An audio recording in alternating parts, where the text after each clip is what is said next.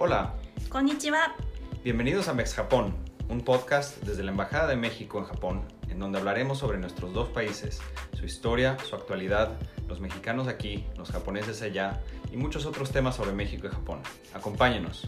メキシコ大使館のポッドキャストメックスハポンへようこそこの番組では私たちの国についてやその歴史今話題の出来事ゆかりのある人物やエピソードなどをご紹介しますお 楽しみください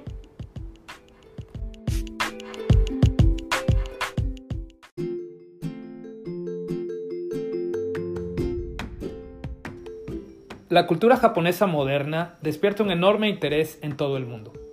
Japón ha sido muy exitoso en exportar sus industrias creativas y el suave poder de su cultura popular a muchos países, entre ellos por supuesto a México, donde existe un gran número de mexicanos seguidores del anime, manga, videojuegos, música y cine japonés. Algunos de ellos se han convertido en verdaderos expertos y puentes de amistad y conocimiento entre nuestros dos países. Bienvenidos a Mex Japón, el podcast desde la Embajada de México en Japón. Soy Emanuel Trinidad, agregado cultural, y los invito a acompañarnos en este nuevo episodio, donde tenemos como invitado a Edgar Peláez, quien es originario de la Ciudad de México y actualmente es candidato al doctorado en estudios internacionales en la Escuela de Graduados en Estudios de Asia Pacífico de la Universidad de Waseda, en Tokio.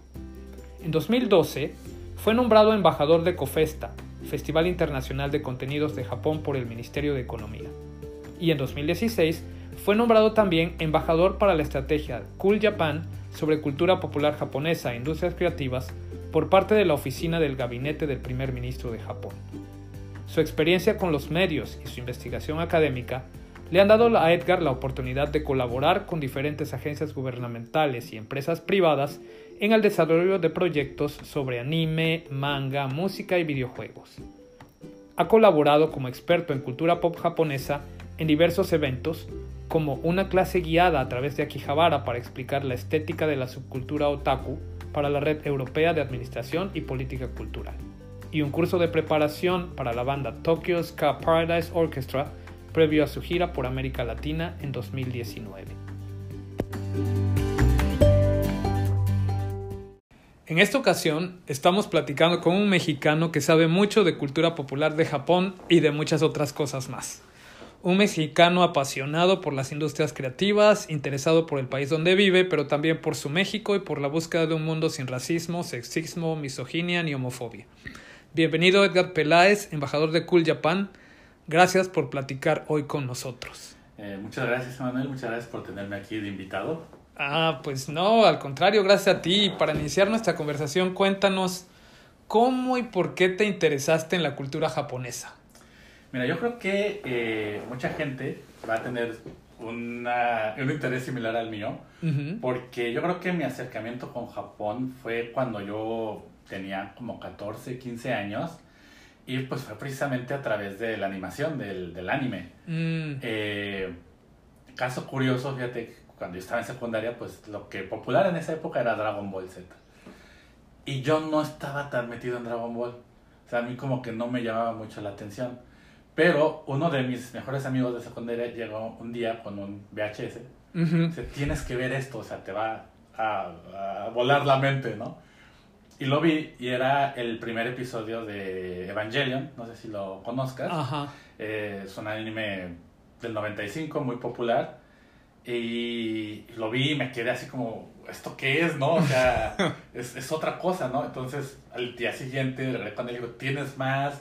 ¿Dónde lo consigo? Y fue cuando me empecé a dar cuenta que, eh, pues, la animación japonesa era más allá que, que solo, pues, Dragon o. Los Caballeros del Zodiaco, lo que veíamos en la televisión, Claro, ¿no? En es lo más popular en ese entonces. Y había muchas otras cosas, ¿no? Había cosas que, que veían tal vez, eh, pues tal vez por una audiencia más madura, tal vez por un público más maduro, pero que también hablaban pues de política, que hablaban de religión, que hablaban de, de, de depresión, ¿sabes? Co- Cosas que pues normalmente no vemos en, en la animación occidental, ¿no? Y eso fue lo que por mí generó eh, ese interés, ¿no? Y bueno, ya toda la preparatoria, si era animación y era de Japón, no importaba si era bueno o malo, yo lo tenía que ver, ¿no?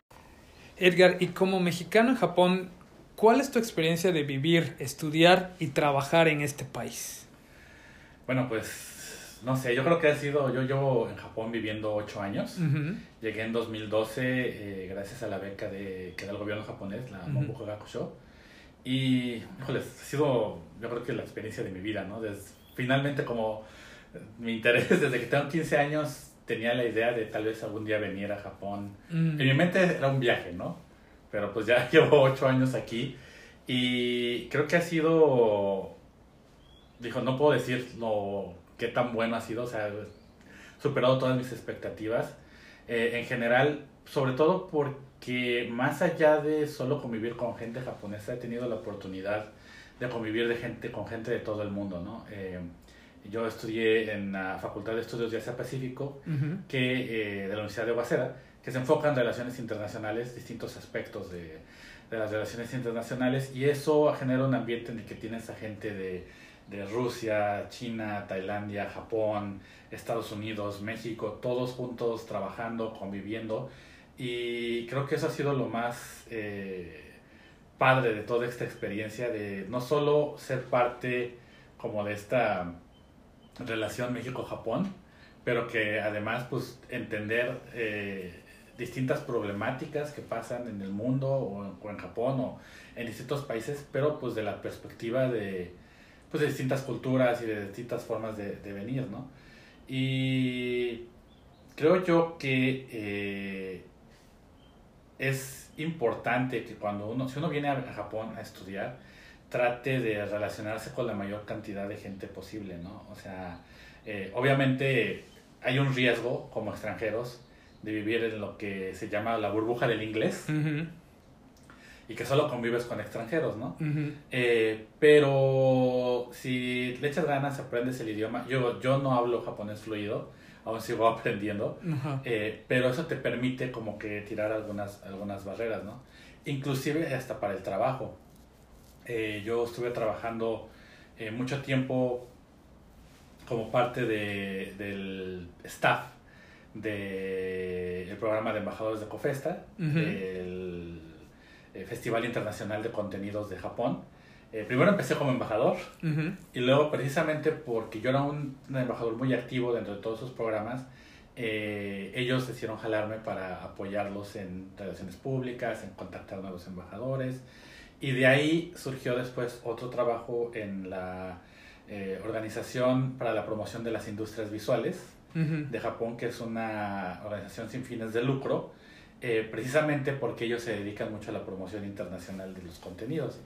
Entonces, a pesar de que mi japonés tal vez no era nivel N1 como muchas empresas requieren o N2, eh, el hecho de que yo pude eh, participar en todos estos programas y que veían que yo era muy activo, pues me abrió muchísimas puertas, ¿no? Entonces creo que es importante, eh, pues no negar ambos aspectos, ¿no? Es importante tener relación con la comunidad internacional porque aprendes mucho de distintas partes del mundo y por otro lado tener un, un contacto con la comunidad japonesa, ¿no? Para eh, pues poder tanto hacer tu vida aquí más alegre como conectar mejor con la cultura y pues abrir muchas oportunidades, ¿no? Nunca sabes cuándo a lo mejor tu compañero de, de clase de la universidad después él va a tener, eh, no sé, un- una empresa que se dedica a algo de tu área o a Claro. lo mejor eh, surge un contacto para, oye, tú que estás estudiando de esto, eh, tal revista va a publicar artículos de eso, ¿por qué no mandas algo?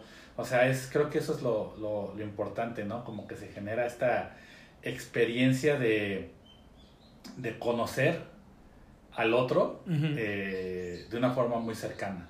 Oye, Edgar, y cuéntanos, esto de ser embajador de Cool Japan, ¿qué significa? Platícanos un poco de, de qué es esa estrategia y qué labores realizas o has realizado. Claro que ella. sí. Ah, fíjate que, mira, Cool Japan tiene una historia muy interesante. Ajá. Creo que es una política que ha desarrollado el gobierno de Japón, una estrategia eh, que viene muy de la mano con la idea de convertir a Japón en una economía más moderna. ¿Y a qué me refiero con esto? No sé si, si tú sabías, supongo que sí, de que en los 90 Japón pasó por una crisis económica muy fuerte, eh, un estancamiento. Es cuando le llaman que se reventó la, la burbuja, ¿no? En los 80 la gente de Japón tenían muchísimo dinero, o sea, eh, excentricidades que, o sea, tenían tanto dinero que hasta se les permitían excentricidades como, este, no sé, comprar café con hojas de oro, ¿no? Y era, o sea, ¿por qué? Porque podían pagarlo. Eh, pero pues era finalmente una burbuja creada por, por un proteccionismo económico del gobierno de Japón.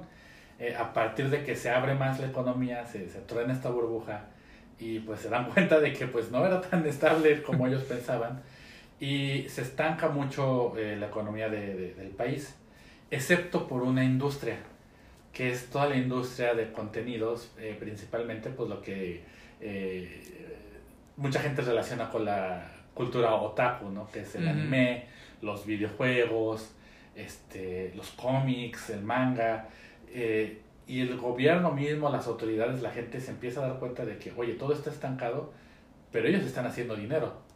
No solo están haciendo dinero, sino que están exportando sus productos fuera de Japón, ¿no? Y viene entonces esta idea de decir, bueno, eh, lo que pasa es que hemos estado tratando de basar eh, nuestra idea en que Japón sigue en un estado de economía de servicios, ¿no? Que, bueno, para los que no sepan, las economías evolución de las economías se dice que es agricultura, industrialización y servicios. Exponía que servicios ya era como ya una industria, una economía muy desarrollada. Y viene aquí por muchos académicos japoneses la idea de, bueno, ¿y qué sigue después de los servicios? No podemos seguir así. Y es cuando se viene esta idea de modernizar Japón y convertirlo en una economía intelectual, en una economía basada en la propiedad intelectual, basada en, en, por ejemplo, el desarrollo de patentes, en el desarrollo de nuevas tecnologías, el desarrollo de investigación en áreas, por ejemplo, farmacéuticas, por ejemplo. Pero también una parte muy importante es el desarrollo de propiedades intelectuales de medios. Animación, videojuegos, música. Y sobre todo porque en un periodo entre los 90 a probablemente 2000, 2005, 2006, Japón era el... Eh, centro de la cultura popular de, de, Asia, ¿no? Así como mucha gente ahora piensa el K-pop y todo eso. Bueno, el K-pop existe gracias a que existió el J-pop. ¿no? Y los dramas que existen en, en Corea y, y, todo eso, pues recibió, o sea, recibieron una gran influencia de que antes llegó una, una gran eh, eh, eh, influencia de los dramas japoneses, ¿no? Sí, claro. y así fue como por toda el área, ¿no? Inclusive se empezaron a hacer como empresas japonesas trataron de hacer grupos de idols en China, eh, promover grupos locales en Singapur, o sea, era una onda de que Japón estaba moviendo mucho sus su industria culturales. En Occidente, por ejemplo, en el 95 eh, se estrenó Ghost in the Shell en cines, también se estrenó la película de Akira y la gente se quedó pensando como esto es un tipo de animación que jamás habíamos visto, ¿no? Que viene de Asia. Y se empieza a generar una, una, pues, un grupo de gente que es muy fanática de todas estas, estas culturas. Y es cuando el gobierno se da cuenta de que, bueno, tenemos que apoyar esto, ¿no? ¿Y cómo vamos a hacerlo? Pues vamos a denominar esta estrategia que se llama Cool Japan, que eh, parte en utilizar todas estas herramientas que del anime, de la música, de la moda, por ejemplo, también, eh, como eh, con dos propósitos. Uno, el proyectar una imagen positiva de Japón en el exterior, eh, de tratar de que la gente entienda cómo es el modo de, el estilo de vida pues, de los japoneses modernos. Y por otro lado, impulsar el desarrollo económico, ¿no? Ir de que estos sirvan como los promotores detrás, ¿no? Y tiene también mucha esta idea de conectar industrias. Por ejemplo, digamos que tienes una fábrica de plumas y que es una marca de japonesa de plumas muy grande, muy famosa, pero pues ya no has podido encontrar nuevos mercados. Entonces crear una alianza, por ejemplo, con, eh, no sé, Pokémon, Hello Kitty, alguien, algún producto que ya esté eh, intelectual, eh, que ya sea famoso, y que eso sirva para impulsar tus productos en el exterior, ¿no? Entonces viene esta idea de, de juntar eh, todo lo que es el mundo de las industrias creativas con la producción económica del país, ¿no? No solo utilizarla, no solo promover la industria creativa como tal, pero sino vincularla con otros sectores, ¿no? Con el turismo, por ejemplo. Eh, ahorita hay mucha promoción de, de lo que le llaman eh, el, el turismo de anime, que por, eh, por ejemplo, decir, en esta área de Tokio se basó, este, se basaron en para hacer la, los escenarios de Your Name.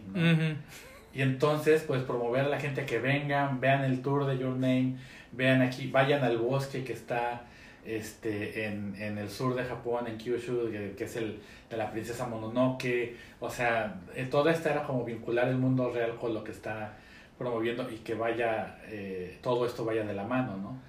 Eh, y ahora ya se han incluido otras cosas, ¿no? Se ha incluido, por ejemplo, el concepto de Omotenashi para promover el turismo como parte de Cool Japan, eh, el diseño, ¿no? no solo diseño de personajes, sino diseño, eh, diseño, por ejemplo, arquitectura, que ha habido últimamente la, la tendencia de las microcasas, eh, que en un terreno muy pequeño, pues hacer una casa 100% funcional, moderna, eh, de tres pisos, por ejemplo, cosas así.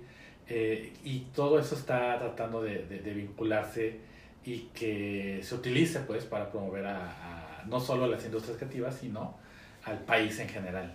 Oye, esto es súper interesante porque entonces lo que tú nos estás diciendo es que esta estrategia básicamente lo que trata es como de usar las industrias creativas y la cultura como una especie de punta de lanza para evolucionar hacia una economía del conocimiento. Exactamente, exactamente. Y no solo eso, sino que esta, estas industrias creativas sirvan como los que abren la puerta Ajá, al resto del país, eh, a los mercados extranjeros, claro.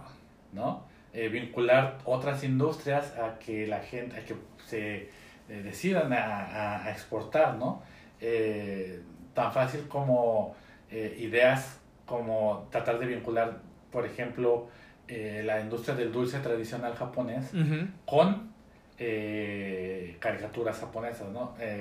Un ejemplo, hace poco tuve el placer de conocer a unos eh, fabricantes de dulces, eh, de wagashis, de, de Kyushu, y ellos hicieron una colaboración precisamente con Evangelion, Ajá, y hicieron dulces, o sea, el, el dulce es eh, un wagashi chiquito, eh, como azúcar comprimida, digámoslo, ajá. eh, pero lo pusieron en una caja especial, con un diseño especial donde salen los, los, los personajes muy bonito, muy, la verdad es, aun si no te gustara el dulce, Ajá. como coleccionista quieres tener esa caja por todo el diseño que trae consigo. Entonces va de la mano, o sea, también mostrar esta idea de que no está peleado el juntar las cosas modernas con lo tradicional y que ambos se, se ayuden para eh, salir adelante.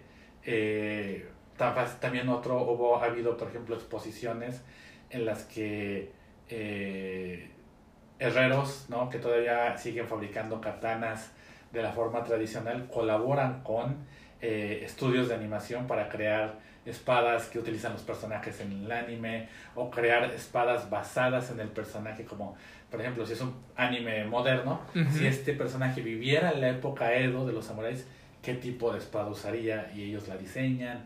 Entonces creo que es, es algo bueno para mí se me hace muy interesante y emocionante ver cómo eh, la cultura popular puede eh, apoyar a otras industrias ¿no? y al resto del país.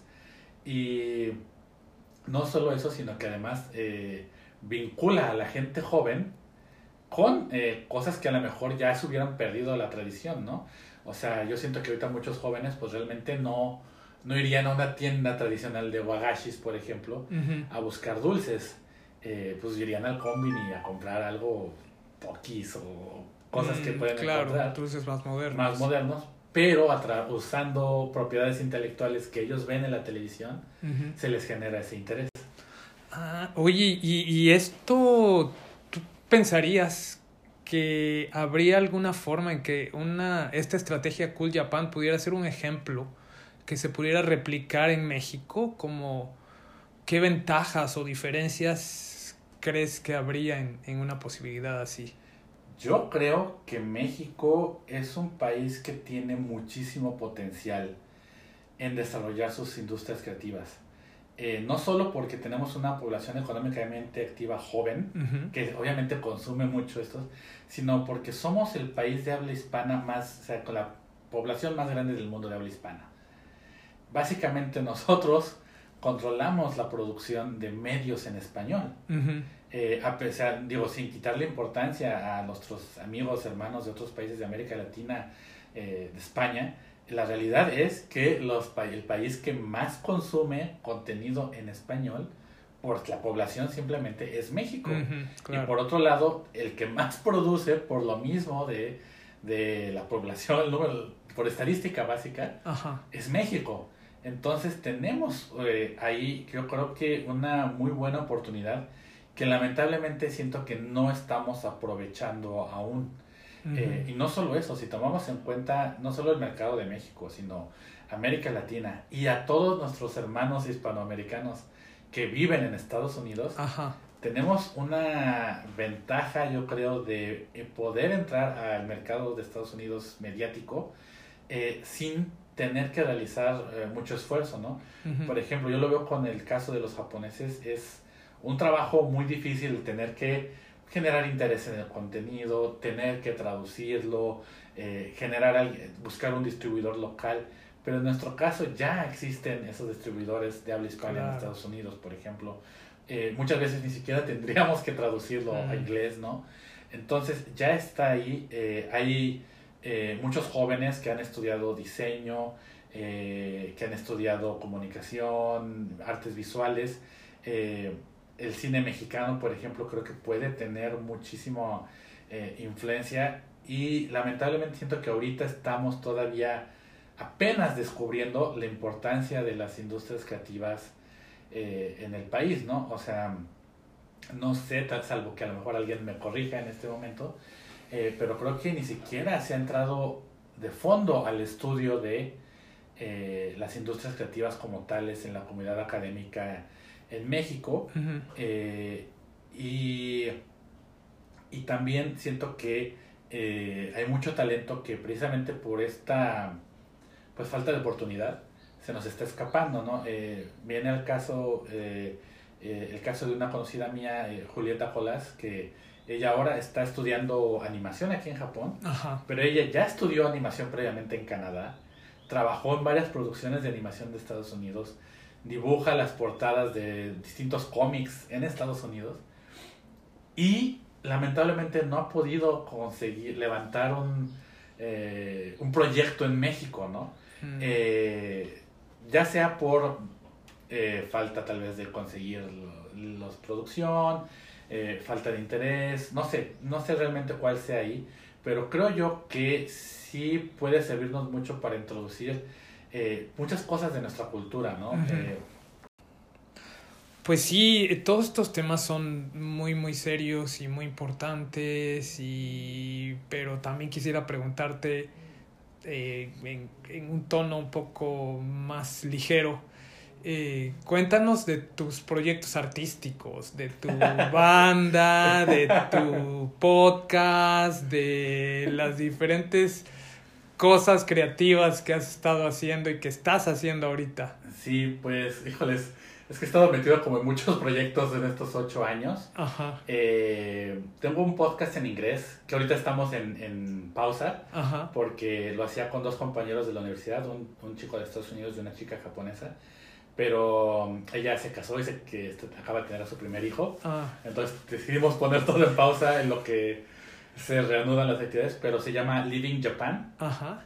Y es en inglés. Y ah, básicamente lo que nosotros hacemos ahí, normalmente discutimos, vemos las noticias que pasan en Japón, tres noticias, y entre los tres las discutimos, pues de un poco de vista, o sea, relajados, pero también con, pues utilizando todo lo que aprendimos, ¿no? De, de la maestría, doctorado, etcétera, y tratando de ponerlo más en contexto, ¿no? Y eh, siendo a veces críticos, siendo a veces también, pues, de broma, echando relajo, pero pues tratar de crear una imagen pues realista de lo que pasa en Japón, ¿no? Ni muy idealizado, ni muy idealizado, pero tampoco eh, pues siempre criticando, ¿no? Porque simplemente tratar de mostrar Japón como es. También está, toco, como dices, con una banda con un amigo mexicano que se llama Luis y un amigo japonés que toca la guitarra, él es, eh, se llama Tanimoto y este, se llama la banda Formerly Strangers. Ah, eh, igual y pueden, si ponen ahí en YouTube, aparece algún video por ahí. Ah, bueno, hay que este, buscarlos. Eh, ya lo pondremos en las notas del episodio. Este, nosotros, eh, pues ha sido una, una experiencia muy interesante para conocer como toda esta industria, la onda de, de los live houses, la, de cómo tratar de lanzar una banda aquí en, en Japón. Toda la música es original, no tocamos covers. Este, y, y ha sido un, un experimento muy interesante porque pues somos dos mexicanos que tocamos con un japonés y la banda, todas las letras son en japonés. Eh, es, es, es- no sé, a mí me divierte mucho y obviamente me gusta mucho la, la música que hacemos. Y bueno, también tengo un, un canal de YouTube eh, que ahorita está en transición, ¿no? Se llama originalmente World Meets Japan, pero eh, pronto le vamos a cambiar el nombre, eh, hacer un proyecto un poco más personal. Se llama eh, Edo Hakase. De Hakase porque, bueno, soy mi Hakase, podría decirse. Todavía no estoy titulado. Pero la idea de ese canal de YouTube es eh, pues generar contenido, parte hablar de Japón, Ajá. pero también parte pues hablar de otras cosas, ¿no? Y ahí es donde entra también el podcast de Salsa Tenango Social Club, Ajá. que es un proyecto que tengo con un amigo de México, que somos amigos desde la secundaria, que pues ese proyecto de ese podcast no tiene nada que ver con Japón, nada serio, pero es más de broma, más discutimos temas importantes como pues qué salsa va con un taco de carnitas, este, qué prefieres si, si qué, qué es, qué es más eh, más delicioso si una michelada o, o- un, eh, un eh, cantarito jalisciense, por ejemplo, ¿no? Este, joyas así que, que nada más para echar relajo y divertirnos, nada serio. Eh, pero pues que va a estar en este canal, está en este canal de YouTube también, además de estar en Spotify. Y que, eh, pero también en este canal eh, que, que pronto que se va a llamar Edo Hakase, eh, voy a incluir, por ejemplo, temas como de análisis social de Japón. Por ejemplo, estoy trabajando ahorita en un video para hablar sobre la película de Akira, de. Katsuhiro Tomo, y mostrar, bueno, esto pasa en Akira, ¿qué pasa en Japón, no? ¿Por qué se proyectó toda esa escena de violencia en Akira? Este, ¿Qué pasaba en la historia de Japón? Por ejemplo, el Japón en el que creció el autor. ¿no? Y eh, pues cómo se relaciona con el contenido, ¿no? Eh, o hablar de cosas tan fácil como pues las reglas del sumo, ¿no? Que mucha gente entiende o lo ve y le interesa, pero pues muy pocos sabemos cómo, Claro. cómo funciona. De hecho, yo no sabía hasta que me puse a, a investigar claramente, ah, y por eso hacen esto y por eso hacen lo otro, ¿no? Ah. Eh, detalles, detalles así y pues poner un, un poquito de todo, ¿no? Pero pues eh, no sé, formas de conectar con la, con la gente. Oye, pues está súper interesante todo esto que haces y es- te quería preguntar, eh, obviamente tú conoces muchos sitios aquí en Tokio, escondidos entre este gran abanico que es esta ciudad enorme. Eh, ¿Nos podrías compartir algunas recomendaciones de lugares interesantes que no sean muy conocidos, incluso para los que vivimos aquí en Tokio? Claro, claro que sí. Fíjate que eh, eh, te va, eh, si les gusta un poco lo de la cuestión del anime y todo esto, mucha gente va a ir a Quijabara o tal vez a Nakano, que son los lugares más populares. Pero yo soy un poco también metido como del anime viejito. Y en Chofu, eh, aquí en Tokio, hay un lugar que se llama eh, Ketaro no Chaya. Ajá. No sé si conoces este anime muy viejo que se llama Gegege no Kitaro, que habla sobre los yokais, sobre todos estos monstruos de la tradición japonesa, ¿no? Viejitos. Pero pues de una forma amigable para niños, ¿no? No es nada como de horror, así. es Ah, claro. bueno, pues ahí crearon una cafetería que es la casa de, de, de Ketaro, de del personaje principal, donde puedes encontrar eh, los monstruos, los yokais, donde además cerca tienen como tiendas que venden como arte tradicional y eso. Y a mí se me hace un, como un deleite ir ahí, simplemente para caminar, date una vuelta, este, ver como todo lo que tienen, es, para mí es uno de los lugares favoritos de, de, de Tokio. Y también eh, una recomendación que le haría, que le hago a mucha gente es que cuando tú vienes a Tokio, mucha gente lo primero que te va a decir es ve a Sakusa. Y obviamente es uno de los lugares tradicionales de, de, de, de- Tokio, el templo más grande de la ciudad. Vale muchísimo la pena verlo. Pero mi recomendación es vayan de noche. Mm, Vayan cuando no hay nadie y piérdanse entre los callejones. Y tiene, no sé, para mí me crea esta atmósfera como de que viajas a un Japón de los 50s, de los 60s. Y todavía tienen muchas, eh, Kisaten, muchas cafeterías ajá. que siguen, que, que abrieron desde esas épocas ¿eh? y que todavía siguen funcionando. Entonces, si encuentras una de esas cafeterías, eh, mi favorita era una que se llamaba The Angelus, Ajá. pero justo acaba de cerrar con todo esto del. COVID. Eh, y su, su especialidad era un pastel, que era el Angelus. Entonces, eh, y esa cafetería era muy famosa porque Osamu Tezuka iba a tomar café ahí, el creador, El de creador Astro Boy de Astro Boy, Ajá. iba a tomar café ahí. Eh, es una tragedia que no está, pero hay muchas muy similares ahí. Entonces, meterte a una de esas cafeterías, tomarte un cafecito con un pastel, llevarte un libro y leer, o sea, Wow, pues hay que, hay que seguir tus recomendaciones pronto. Pues de verdad que ha sido súper interesante esta plática contigo que nos ha abierto como una ventana a tu experiencia en Japón, en Cool Japan, en, en todo este mundo que interesa tanto en México, por cierto. Y eh, quisiera hacerte unas muy cortas preguntas que les hacemos a todos los invitados a este podcast y que tienen que ver con México y Japón, por supuesto. La primera es sake o shochu. shochu. Mm, Shochu 100% en las rocas, ajá. solamente el shochu con su hielito, nada más. Ok. Eh, ¿Sakura en primavera o Momiji de otoño? Eh, es difícil, pero yo me voy más por el momiji. Ah, ok. Fíjate que pienso que la sakura am, es muy bonita, Ajá. pero eh, es como que en la televisión Ajá. tenemos una idea muy diferente de, de- de- de ir a ver las sakuras, de que realmente es lo que pasa, ¿no? Y, y además duran muy poco y siento que el momiji tienes más tiempo de verlo Ajá. y no sé, siento que el clima de otoño como que, no sé, se antoja más, ¿no? Como un cafecito y vas caminando, vas viendo el bosquecito, las flores rojas, las, flores- las hojas rojas de los árboles. ¿Y horchata o agua de Jamaica? Horchata, horchata, uf. Y finalmente, quesadillas con queso o sin queso. Ay. Pues, ¿y por qué no las dos?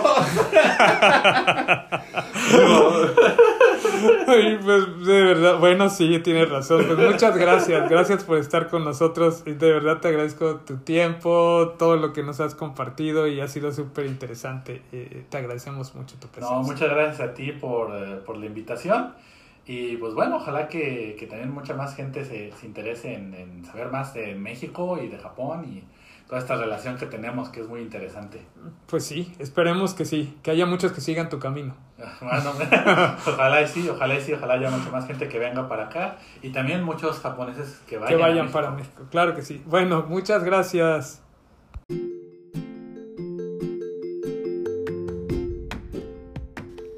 Concluimos aquí este episodio de nuestro podcast Mex Japón. Agradecemos a Edgar Peláez compartir esta conversación y a ustedes les pedimos que nos escriban sus comentarios, sugerencias o preguntas al correo electrónico infojpn.sre.gov.mx. En las notas del episodio encontrarán más información sobre Edgar, sus actividades artísticas y sus redes sociales. Por supuesto, si les ha gustado el programa, no dejen de seguirnos en Spotify o a través del canal de YouTube de la Embajada y compártanlo con todas las personas interesadas en la amistad entre México y Japón. Los esperamos en nuestra siguiente conversación en español dentro de 15 días y también en los episodios que hacemos en japonés. No se los pierdan. Nos escuchamos pronto. Sayonara.